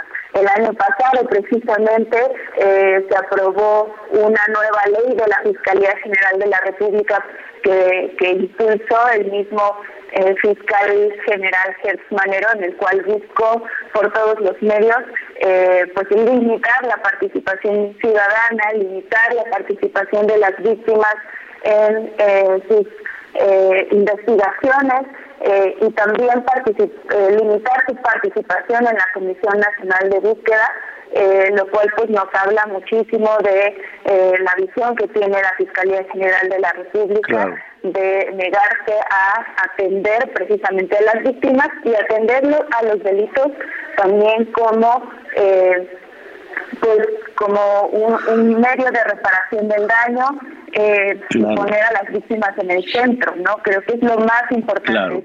ya hemos visto que las políticas punitivas de aumentar años de prisión, aumentar los delitos de la prisión preventiva oficiosa, realmente no han disminuido la incidencia delictiva. Y al contrario, ahora creo que vivimos niveles de violencia eh, mucho más altos de los que hemos visto en los últimos 20, 30 años y eh, pues ahora creo que tendríamos que estar empujando una nueva visión de la justicia que se enfoque en el esclarecimiento de los hechos y en la reparación del daño de las víctimas. Sí, tienes toda la razón. Y escuchándote, escuchándote, Cristina, y viendo cuando hablábamos de, de lo difícil y de que todos los las cifras, los números que se ofrecen es a partir de las carpetas de investigación, que finalmente no pasa tampoco nada, ¿no? Hay una impunidad de los pocos delitos que, se denuncian, pues también un número importantísimo tampoco, tampoco sucede nada. Y me quedo, me quedo imaginando qué pasaría si el Ministerio Público, si, el Poder Judicial, si las propias autoridades eliminaran todas las trabas para que pudieras este, eh, poner tu denuncia, te acompañaran como víctima para poder este, poner una denuncia seria, formal, ¿no? Independientemente de la ruta que, que pueda seguir, bueno, pues esto iba, iba a, tener un impacto tremendo, porque me queda muy claro que para los eh, gobernantes, sean locales, para los alcaldes, para los gobernadores, la jefa de gobierno y demás, mientras menos denuncias se puedan establecer, pues los números van a ser mejores para ellos. Van a decir, mira, yo no, aquí no hay delitos, yo no tengo denuncias, aquí no se ha, aquí no se ha denunciado nada, pero lo único que hacemos es, es engañarnos, ¿no? Es como ir con un médico y decirle, oiga doctor, no me ponga muchos males porque luego voy a sentir muy feo, nada más di que, que, que, no tengo nada y que ya va, va, todo mucho mejor. Estamos en un juego perverso de engañarnos, de la autoridad ponerle trabas al ciudadano para entre todos hacer como que no pasa nada y claro que pasa y pasan cosas muy serias, Cristina. Así es, además creo que otra cosa muy importante señalar es que puede haber eh, funcionarios con muy buenas intenciones, eh, ministerios públicos, policías, jueces con muy buenas intenciones, eh, pero si no tienen los recursos necesarios para poder llevar a cabo eh, sus tareas de manera eficiente, pues no, no va a ser eh, suficiente justamente eh, estos buenos perfiles, estas buenas intenciones.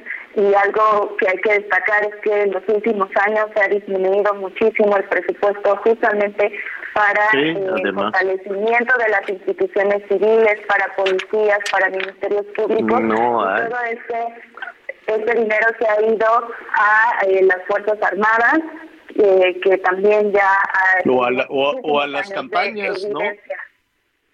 O a, o a, tenemos Sí, perdón, Cristina.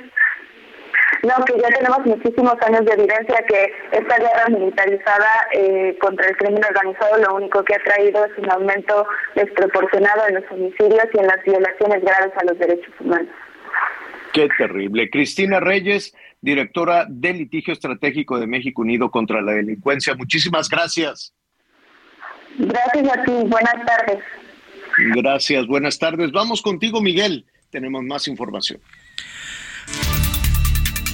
Aprobación de revocación de mandato que realizaron las y los 30 diputados locales, Nayarit se suma a tres estados que prevén la participación ciudadana en cuanto a la continuidad de sus autoridades en el poder a partir de reformas constitucionales. Sin embargo, esta posibilidad que se hará mediante votación popular será posible después del proceso electoral del 2024 y como las leyes de reciente creación no tienen carácter retroactivo. Este mecanismo de participación en las manos de las y los nayaritas privilegiará la transparencia, rendición de cuentas, además de un nuevo desarrollo económico y social, así como erradicar los privilegios de servidores públicos para evitar el despilfarro, combatir la corrupción y la impunidad, estimó la presidenta del Congreso local, Alba Cristal Espinosa, tras su aprobación en el Pleno. Esa es la información, soy Karina Cancino desde Nayarit. El gobernador de Veracruz, Cuitlavo García Jiménez, aseguró que se apoya a los familiares de los 11 veracruzanos que fallecieron en el accidente del estado de Tamaulipas. Se trata de dos mujeres y nueve hombres de Veracruz quienes murieron tras el choque entre una pipa y un camión de pasajeros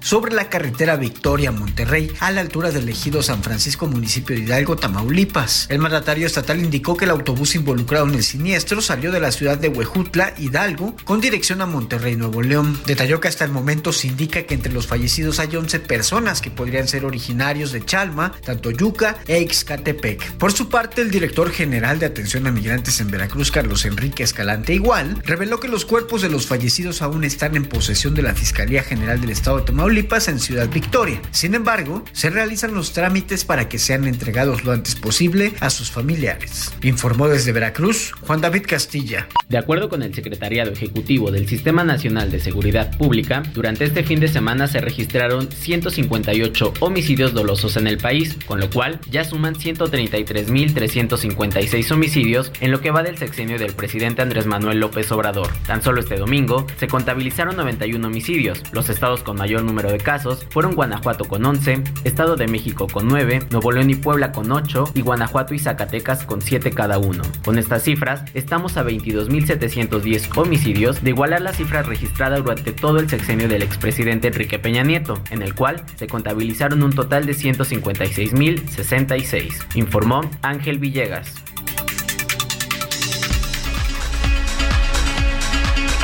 Bueno, eh, ahí está la guitarrita, pero a poco ya, no, todavía no, no me, no me asuste, señor, señor productor. Oiga, em, bueno, pues eh, le comentaba que en, eh, en Escocia, em, donde tenía esta, esta casa para recuperarse la reina Isabel, pues están llevando a cabo con toda la pompa y circunstancia este, todos los, los los eventos en la Catedral de Giles y también hubo todo este recorrido, evidentemente con una concentración de personas muchísimo más, muchísimo más breve, pero también muy, muy sentida. Eh, el príncipe Carlos, Carlos, digo, el rey Carlos III va a tener que recorrer y lo está haciendo, ¿no? De hecho, Escocia, Irlanda del Norte, eh, Gales, que son los países que integran el Reino Unido.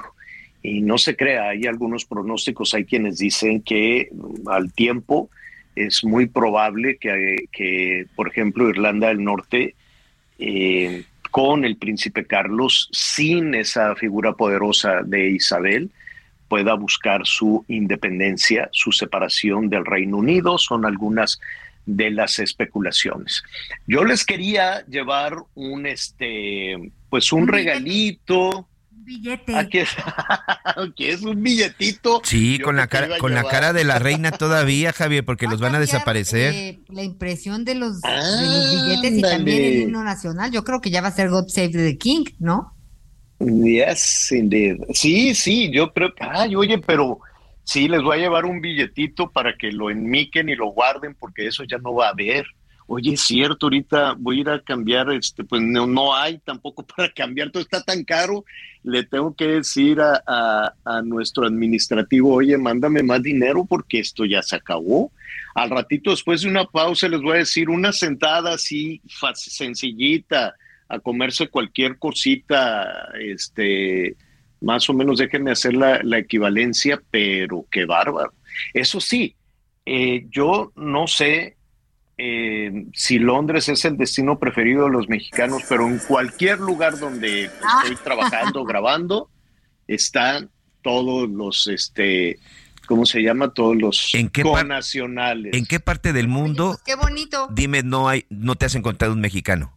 Eh, no, en, en todos En lados. todos lados, sí. sí. En todos lados. Haciendo la pausa les digo así, vamos a recorrer los sitios más extraños y que te, te- así a la torre, ¿no? Sí, sí, Entonces sí. Está padrísimo. Bueno, vamos a hacer la pausa, volvemos. Solamente tú me puedes destruir o salvar. Dos palabras bastarán. Conéctate con Anomal. Sigue con nosotros. Volvemos con más noticias. Antes que los demás. Todavía hay más información. Continuamos. Las y los niños tamaulipecos son nuestro futuro. Merecen contar con las mejores herramientas para ser exitosos. Por eso hoy cuentan con una mejor preparación, así como escuelas y unidades deportivas de calidad, con mejores instalaciones, becas, uniformes y útiles escolares gratuitos. Los impulsamos a pensar en grande. Trabajando juntos todo se puede lograr. Te cumplimos. Ahora estamos mejor. Gobierno de Tamaulipas. Seis años viviendo mejor. Las noticias en resumen. Al menos 29 motociclistas que provocaron caos vial y desmanes en la Ciudad de México fueron detenidos por la policía capitalina tras realizar una rodada a la que acudieron más de 1.500 personas. La Coordinación de Protección Civil de Sonora informó que un número, que un minero murió y otro resultó lesionado al ser impactados por una piedra que se desprendió en el área donde laboraban en el municipio de Santa Cruz. La Fiscalía General de la República entregó en extradición a Estados Unidos a Juan S., alias El Sillas, acusado por los delitos de asociación delictuosa y contra la salud. Este sujeto está identificado como el principal lugarteniente de Fernando Sánchez Arellano, el ingeniero, líder de la organización Arellano Félix en dos- de 2004 a 2011. En Soriana, por México, lo damos todo. Six pack de cerveza barrilito en botella a 39.90 con 50 puntos. Y six pack de Amstel Ultra, 2X Lager, Bohemia Cristal y Heineken a solo 60 pesos con 100 puntos cada uno. Soriana, la de todos los mexicanos. A septiembre 12, evita el exceso. Aplica restricciones. Oiga, eh, pues déjeme decirle que en, eh, en Edimburgo, en Escocia, muy, muy rápidamente, estamos haciendo esta transmisión desde Londres y desde la Ciudad de México. Muchísimas gracias por, por acompañarnos. Y mire, la primera parte, ¿no? La primera parte de los de las eh, ceremonias, eh, como eh, han dicho acá, el eh, viaje final ha comenzado, así es como han calificado los primeros funerales de la, de la reina, los primeros funerales que se llevan a cabo en Edimburgo, Escocia. ¿Por qué en Escocia? Porque ella se encontraba en el Palacio de Balmoral recuperándose, estaba ahí un poquito, un poquito este, delicada de salud, pero fíjese lo que son las cosas. Todavía la semana pasada, ella, le, que hubo este cambio en el gobierno británico, entró la nueva primera ministra y tiene que ser recibida por protocolo por la reina. Entonces la reina se levantó, se puso su, collar de perlas, su inseparable bolsita siempre, ¿no? En, el brazo, en el brazo izquierdo, yo creo que no, no, no pesaba, no traía nada, su, su falda tipo escocés, muy bien y muy sonriente. Y al otro día se murió. Al otro día se murió, entonces, pues cumpliendo con sus eh, tareas, con los duties, como dicen eh, aquí, con los deberes de la, de la monarca de este, dar la aprobación y el visto bueno a la designación de la nueva primera ministra Liz Truss. Eso pues dio una imagen enorme, una imagen de, de, fortaleza, que eso es lo que se requiere de los líderes, ¿no? Nadie quiere ver a un líder derrotado, nadie quiere ver a un líder este, desubicado, complejo, ¿no? Por eso es que eh, señalaba que esa será parte importante de la tarea que tiene que remontar Carlos III. Pero además en la Catedral de Edimburgo eh, eh, hubo una, un oficio religioso, hágase de cuenta, una misa de cuerpo presente. Ahí estaba el rey, ahí estaba Camila, la reina consorte, de la que hablaremos en, en estos días también. Vamos a, a, recordar quién es Camila y todos los escándalos al, alrededor de, del rey Carlos III y de Camila y de, de algo que no le han perdonado del todo a, Carlos III. Pero bueno, eh, ahí de cuerpo presente con em, el, ataúd cubierto con la bandera de, de, Escocia y encima una corona que todos de alguna u otra manera hemos identificado, ¿no?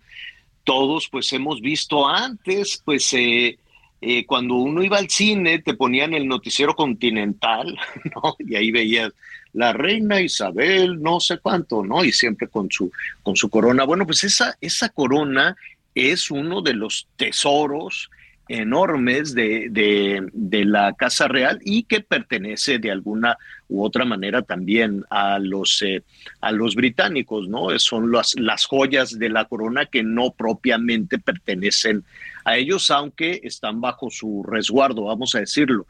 Pero pusieron esta, esta corona eh, esta mañana, se llama la corona de San Eduardo.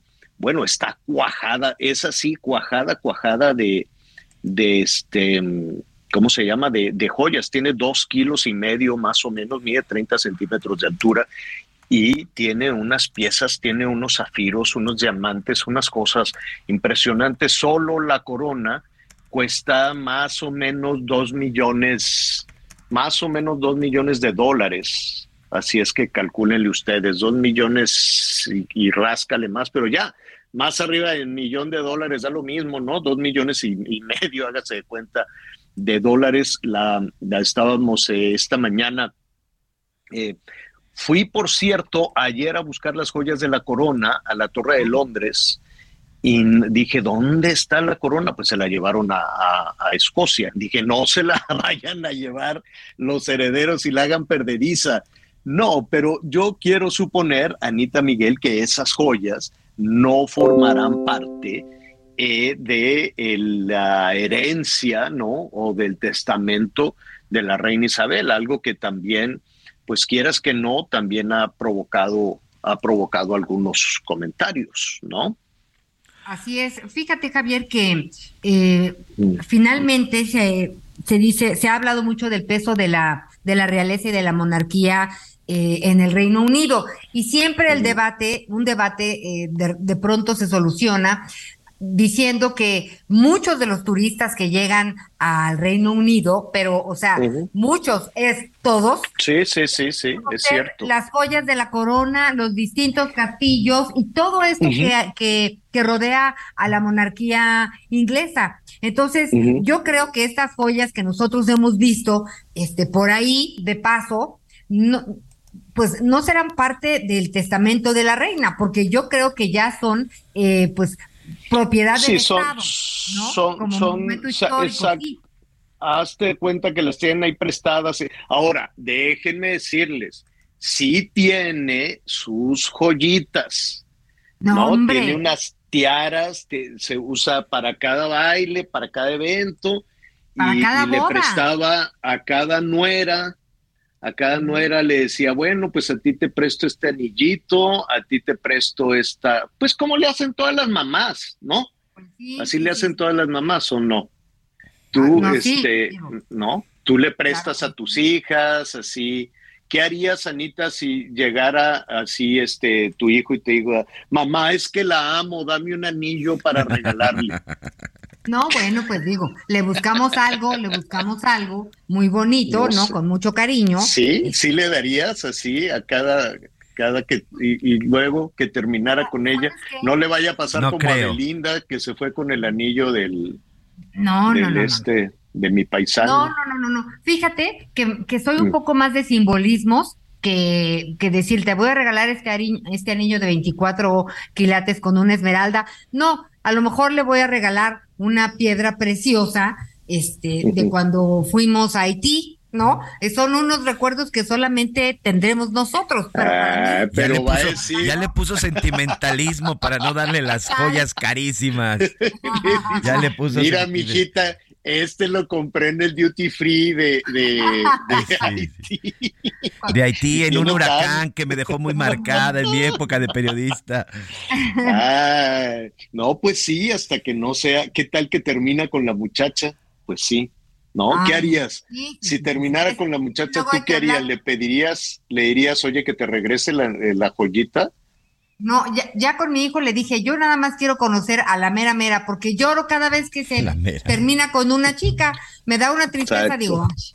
Entonces, Oye, Miguelón, y si las niñas te piden así, le piden a Aide, mamá, es que voy a unos 15 años, préstame los aretitos, ¿sí, sí le prestan? Sí, sí, sí. Incluso en ocasiones la, la madre es la que les dice, con eso te queda esto, con esto te queda este collar o esta pulserita, cosas por el estilo.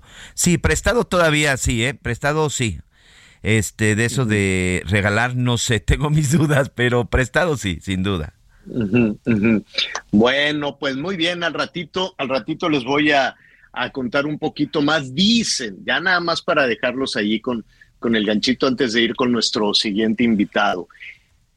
Ah, pues dicen que hay una favorita, ¿no? Para, para la reina. No sé cuándo se va a leer el testamento, no sabemos si lo van a hacer público, seguramente lo harán público, pues porque hay mucha expectativa en, en- en todo esto, ¿no?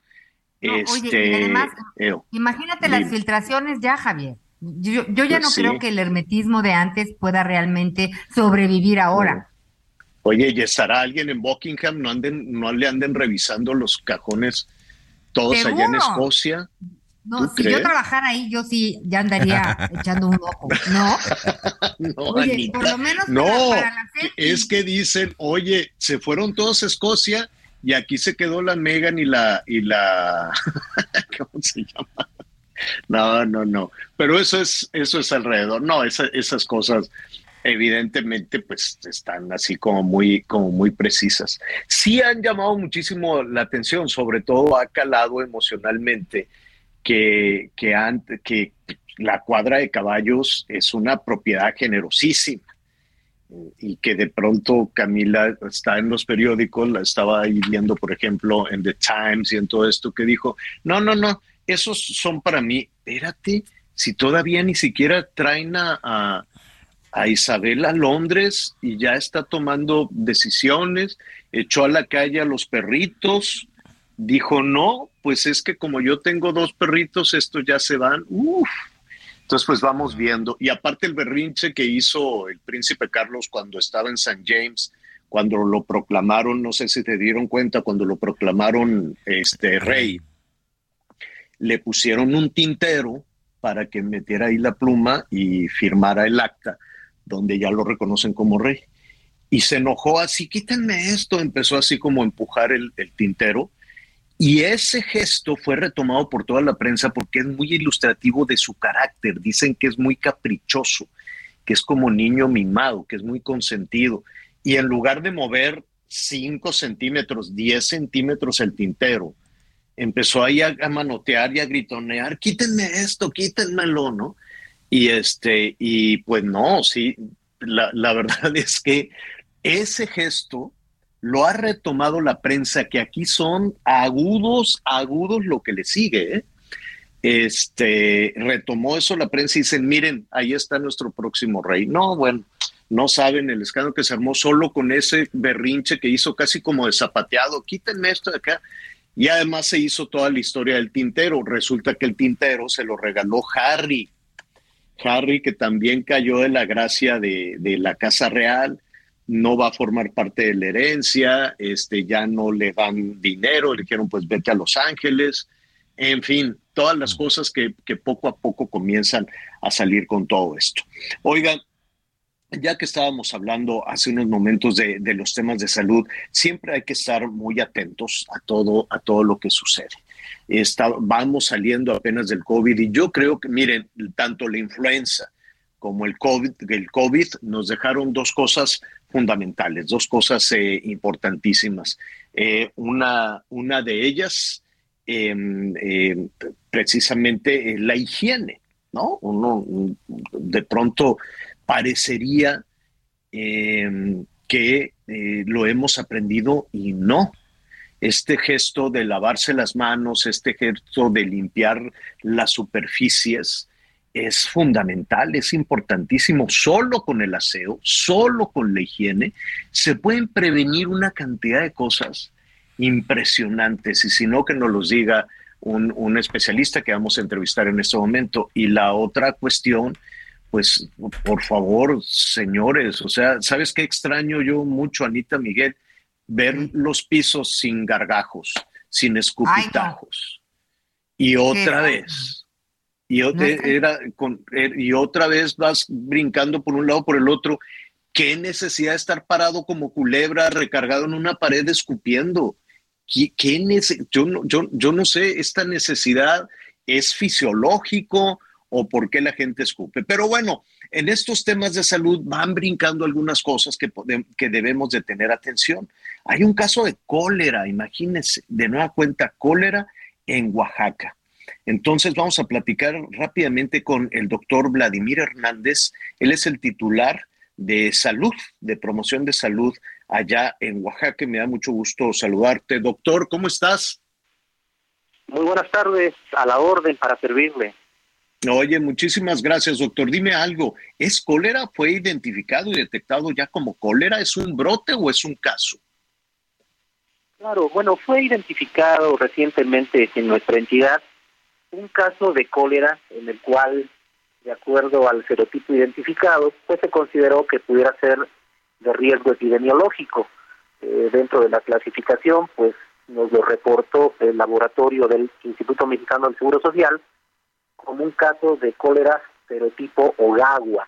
Y eso, lógicamente, alertó a los servicios de salud de Oaxaca, ya que sabemos que esta enfermedad, cuando se presenta, pues puede sobre todo presentarse en forma de brotes explosivos que pueden afectar a mucha población.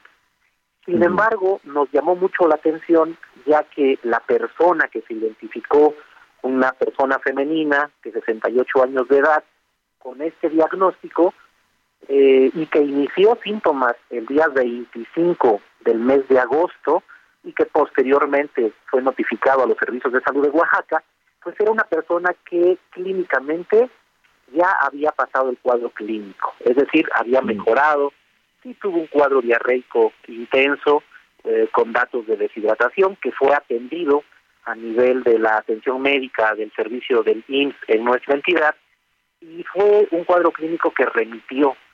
Y eso, lógicamente, pues nos hizo dudar sobre todo en el tipo de serotipo que afectaba o si este era toxigénico, es decir, que si podía causar una enfermedad que podía propagarse rápidamente o no.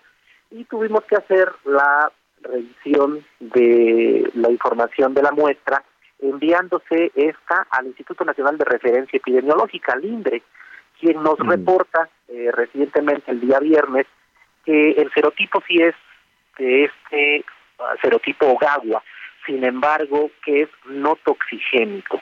Eso, lógicamente, nos permite saber que la enfermedad que se presenta no es una enfermedad que pueda causar daños a la salud importantes y por lo cual, de todas maneras, los servicios de salud de Oaxaca implementamos un cerco epidemiológico en la localidad afectada, que es una localidad cercana al municipio de Oaxaca de Juárez, a la ciudad de Oaxaca, y por lo tanto se realizaron acciones enfocadas a la prevención y control de esta enfermedad.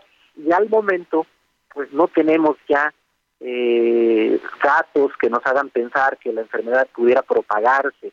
Encontramos en la búsqueda a la persona afectada, pues ya clínicamente realizando sus actividades, con un contacto con el, con el cual vive intradomiciliario, el cual fue atendido, se tomó una muestra, la cual también se está procesando en estos momentos, para poder identificar si hay riesgos o no. Bueno, ¿y tú qué, qué, qué nos qué, qué, qué piensas? ¿Está esto controlado? ¿Hay una situación de riesgo? Y por otro lado, este, pues no estaría de más ¿no? Eh, tomar algunas eh, medidas de precaución. ¿Qué podemos hacer ante esto? Yo hablaba un poquito de higiene básica. ¿Es por ahí?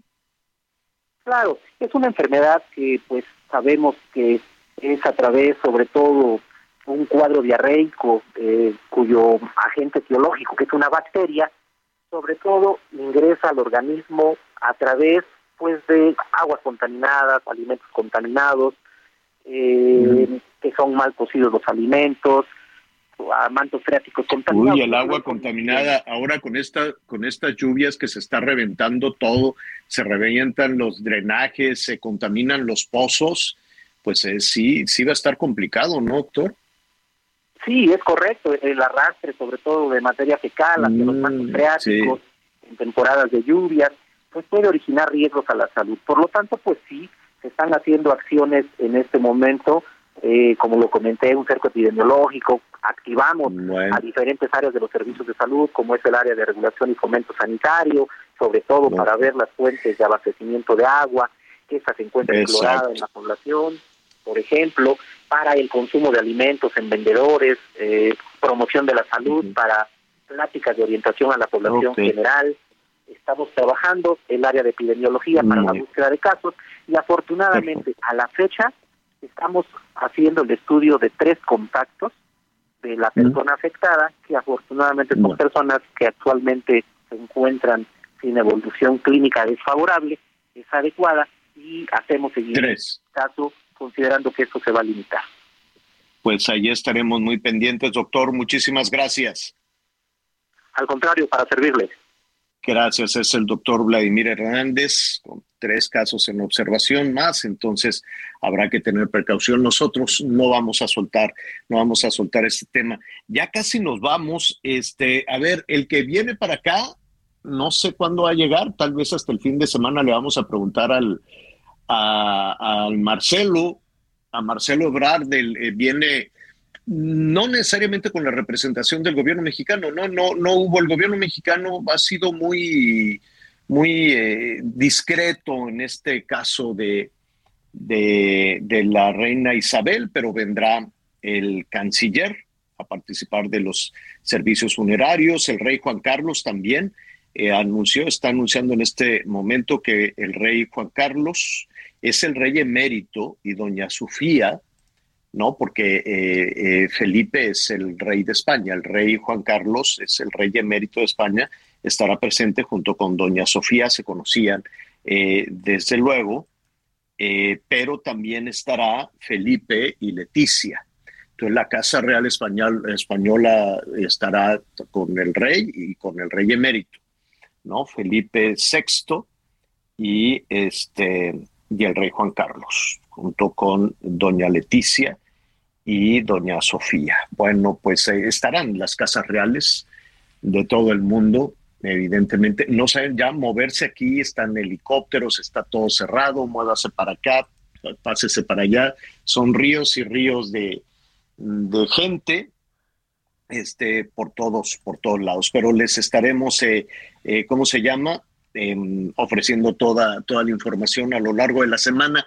En cuanto pueda les compro, pues no sé qué, porque todo está muy caro. De entrada todo está muy caro. Segundo, no hay casi nada. Decían algunos fabricantes, es que con lo que pasó, que si lo de China, que si los chips, no hay producto, no hay abastecimientos, no hay nada. Y mandar a hacer los souvenirs. Me suena pretexto detallitos. para no traer souvenir, oye, señora La Torre. Ese ya, ya se está usted curando en salud, ¿eh? haber vajillas Vajillas con la cara de la reina, todo este rollo. Todo lo hacen en China y dicen que están los contenedores no llegan, que no hay gente que quiera. Yo con un trabajar. billete, yo con un billete de la libra que quieras, con el rostro de la reina me doy por bien servido. Bueno, un billetito. Bueno, pues un billete. Tú, Anita, ¿qué vas a querer? Vayan pidiendo algo, uno, uno diario. Pues yo, una, unos aretitos. Ah, ¿No? Unos aretitos. De las- Are- Sí. Bueno, eh, sí, unas piedritas así como los de Haití para que digas, este tiene tan, tanto valor sentimental. Ay. Ay, Anita, ahora sí. ahora, eh, no, pues está muy bien, no le vas a dar el, el, el piedrón bueno, se lo das después. Si va a estar cambiando de novia el muchachito y te va a pedir para cada una, pues imagínate, así, ¿no? Ya ves lo que le pasó a, a, a Carlos, que le gustaba Camila y se casó con Diana. De eso le voy a platicar hoy en la noche y mañana también, porque la imagen, la figura de Diana, de la reina de corazones, sigue viva ¿eh? y, la, y sigue en la y sigue en la discusión. El rey Juan Carlos, te digo que Juan Carlos, Carlos III se va a tener que esforzar un poquito, un poquito para poder remontar en la popularidad. Yo lo invito a que hoy en la noche, en Hechos, a las diez y media, nos acompañe.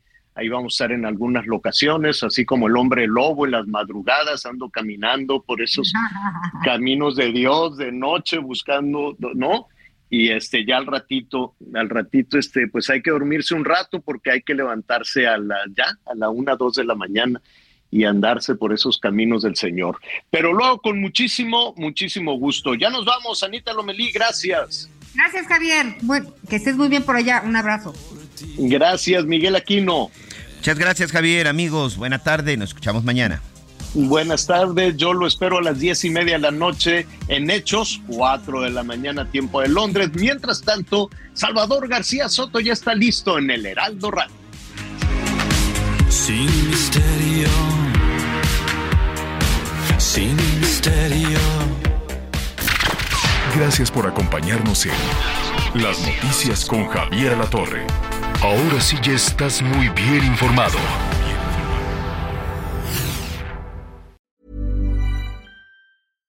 Hi, I'm Daniel, founder of Pretty Litter. Cats and cat owners deserve better than any old fashioned litter. That's why I teamed up with scientists and veterinarians to create Pretty Litter. Its innovative crystal formula has superior odor control and weighs up to 80% less than clay litter.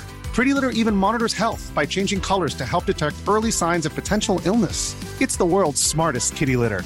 Go to prettylitter.com and use code ACAST for 20% off your first order and a free cat toy. Terms and conditions apply. See site for details.